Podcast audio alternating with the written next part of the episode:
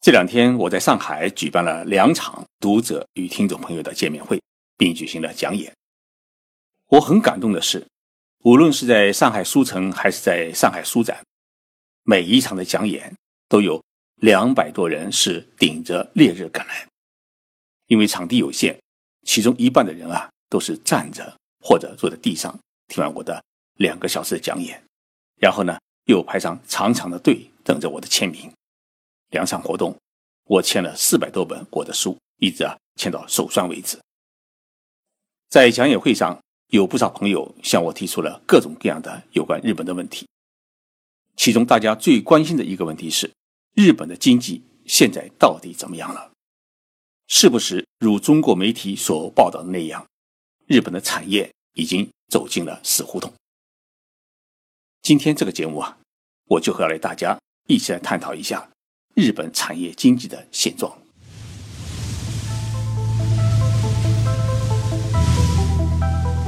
任你波涛汹涌，我自静静到来。静说日本，冷静才能说出真相。我是徐宁波，在东京给各位讲述日本故事。日本在八十年代曾经出现过一场疯狂的泡沫经济，这场泡沫经济的最大的标志是。无限的扩大投资，同时导致地价和房地产价格的猛涨。当时，谁都相信明天的日子一定会比今天更美好。但是，在一九九零年，日本泡沫经济呢开始出现崩溃。从那个时候开始，日本的经济陷入了零增长的状态。二零一五年，日本的 GDP 的增长率为百分之零点四。而我们中国呢是百分之六点九。过去二十多年，日本经济始终是一个零增长的状态。根据一般的概念，长期的零增长至少会出现三大问题：第一个是经济发展会出现停止；第二个呢是产业会出现严重滑坡；第三是社会会陷入严重的动荡。但是我们发现。日本除了房地产市场出现暴跌，企业员工实际收入出现下降之外，并没有出现以上的三种情况。这说明什么？这说明日本的社会和它的市场经济有一种很强的自愈能力，它能够通过自我的调节，寻找到一条新的生路，并寻找到产业再生和发展的机遇。在亚洲。曾经出现过一个二零一二年的现象，这个现象就是在这一年，俄罗斯总统普京重新上台，安倍当上了日本首相，朴槿惠当上了韩国总统。然而呢，中国国家主席习近平当上了中国的领袖。那么在这四年的时间里面，各国都做了些什么？我们中国办了两件大事情，一件事反腐败。所谓治国先治理，习近平主席领导的这一场反腐斗争取得了前所未有的成绩。第二，中国的经济经过了过去三十多年的高速发展，甚至是无序的发展之后啊，出现了许多的问题。因此，我们要对整个经济和产业结构实行大调整，也就是说，要实行常态化的经济。安倍首相他也干了两件事情。一件事情呢，是实行了安倍经济学，努力提升日本经济的复苏。第二呢，是通过了新安保法，强化了日美安保体系，让自卫队呢可以借助于美国的大船出兵海外。安倍经济学都有些什么内容呢？安倍上台以后啊，制定了三大经济振兴政策。首先是实行了金融的宽量政策。通过让日元的大幅贬值，使得企业增加它的出口能力，寻求更多的外汇差额利润。第二呢，是扩大公共投资，改变日本以往的不舍得花钱的紧缩财政政策，改为大量花钱搞公共投资，来拉动日本经济的发展。第三大经济措施就是振兴日本的地方经济，实现日本经济的全面增长。这就是所谓的安倍经济学的三支箭。那么这三支箭射出三年多来，它的效果如何呢？我们看到的是，日本几乎所有的大企业都实行了盈利，像丰田汽车公司，它在二零一五年度的纯利润突破了两万亿日元，也就是将近一千三百亿元人民币的最高纪录。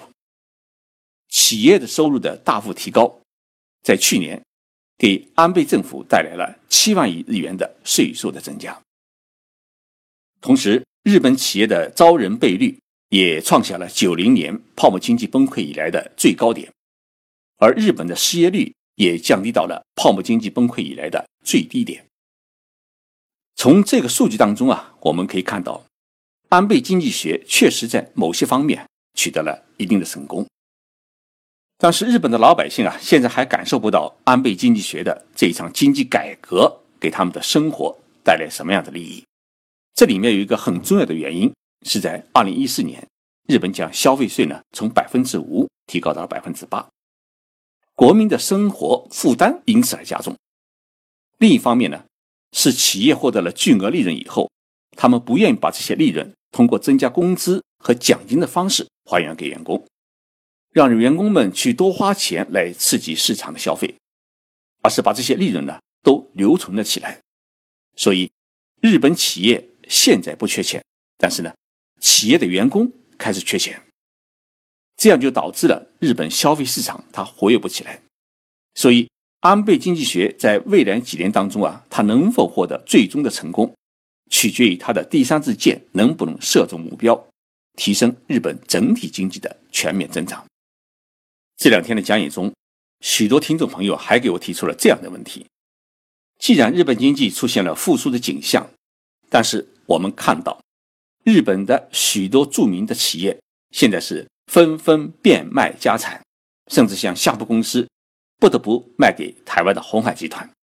这是不是意味着日本产业已经走上了绝路？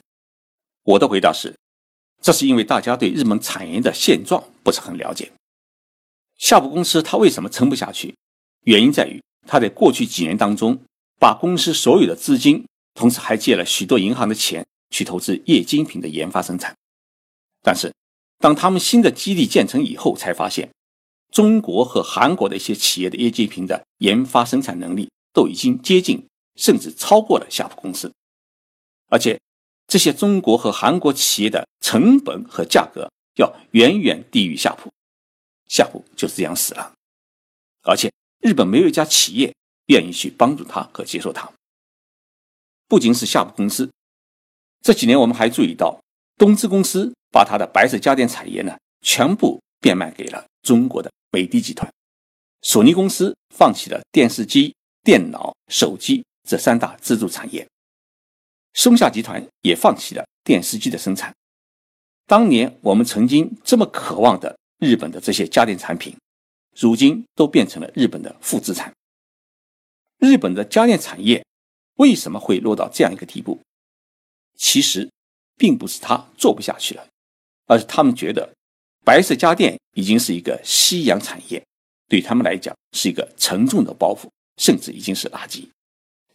因为像中国，甚至像越南这样的一些发展中国家，白色家电都已经做得很好，日本没有必要以高成本与这些国家进行市场竞争，所以他们开始了产业结构的大调整。那么大家一定会问。日本这么多的知名企业，他们把原来的一些骨干产业都抛弃以后，他们现在在做什么？我告诉大家，索尼公司它现在除了游戏机这个产业之外，已经很少生产具体的产品。那么他在干什么呢？他在全身心的在研发物联网的系统。物联网这个概念，早在古代的中国就已经提了出来，就是万物相连。但是要实现万物相连，不是一个简单的事情。谁能控制物联网，谁就能控制未来世界经济和产业。孙正义领导的日本软银集团在不久前呢，抛售了阿里巴巴的一部分股份。许多人认为这是因为软银公司欠债太多，所以不得不抛售阿里巴巴部分股份来换取现金偿还他的债务。但是我们现在才发现，孙正义不是为了还债。而是为了筹集三万亿日元去购买英国的一家半导体研发企业，因为构建物联网必须要有一家半导体的研发企业做基本的支撑。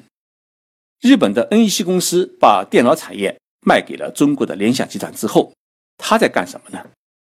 他在重点研发人工智能的半导体，为物联网和全自动驾驶汽车提供技术保障。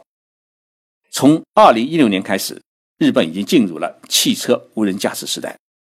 丰田公司、本田公司、日产汽车公司都已经推出了全自动驾驶汽车。我坐过丰田的全自动驾驶汽车，在高速公路上面以一百五十公里的时速行驶了一个多小时，加速、减速、超车、避让，比人工驾驶还灵敏。里约奥运会刚刚结束，下一届的奥运会呢将在东京举行。二零二零年的东京奥运会，日本要把它办成一个怎样的奥运会呢？日本要把它办成一个科技奥运。第一。从运动员村到比赛场馆到各种服务设施之间的所有交通，都使用无人驾驶的大巴和轿车。第二，奥运期间，日本提供最佳的物联网的服务，以最大程度的为运动员和观众提供比赛和生活、观光旅游的便捷。我们中国现在还在为汽车的尾气问题头疼，丰田汽车公司已经推出了零排放的氢能源汽车。这个氢啊，不是轻重的轻，而是清淡的清。这种氢能源汽车已经在日本开始公开销售，造型呢是十分的时尚和漂亮。神奇的是，这种氢能源车它充气三分钟就能行驶八百公里，这是一个什么概念呢？就是你充气三分钟就可以把汽车从北京开到南京。我举这些例子啊，是想说明。日本虽然经历了长达二十多年的零增长的痛苦，但是日本企业的创新能力并没有减弱。日本企业以技术立国、以技术求生存、求发展的创造能力，它也并没有减弱。相反的，日本企业始终在研发新技术、开拓新产业，始终在许多领域里面继续引领世界。所以，我们看待日本经济。在看到他们在淘汰陈旧产业的断别痛苦的同时，也要看到他们不断创新、开拓未来的希望。我昨天与日本驻中国大使馆的商务公使严宇先生呢进行了座谈，在座谈过程当中，我特别提出来，日本应该积极参与中国产业技术合作。中日两国虽然在领土和领海问题上面意见与立场对立，但是呢。在产业和市场的合作上面还有许多的空间，双方都应该调整好各自的心态，降低对立情绪，扩大合作空间，为两国关系的进一步改善，为两国经济发展创造更多的机会。叶云先生呢，很赞同我的观点，他也认为，中日两国未来的产业合作会有新的机遇产生。这两天在上海举行的听众与读者见面会。几位朋友是从广州、四川、湖南特地赶来的，这么大的热天，有的还是一家四口人一起赶来，真的令我很感动。所以我在《静观日本》这本书的签名时啊，特别注意给每一位读者写上他们的名字。我觉得签名会签的不是作者的名，最重要的是要签上读者的名，这也是我对大家一种感情的回报。这两天的签名活动。华文出版社和上海海外联谊会、中日分会以及上海书城都做了大量的组织工作。借这个节目呢，我向他们表示衷心的感谢。尽管日本的第二本书正在编写过程当中，争取在今年内呢出版，期待大家的继续支持。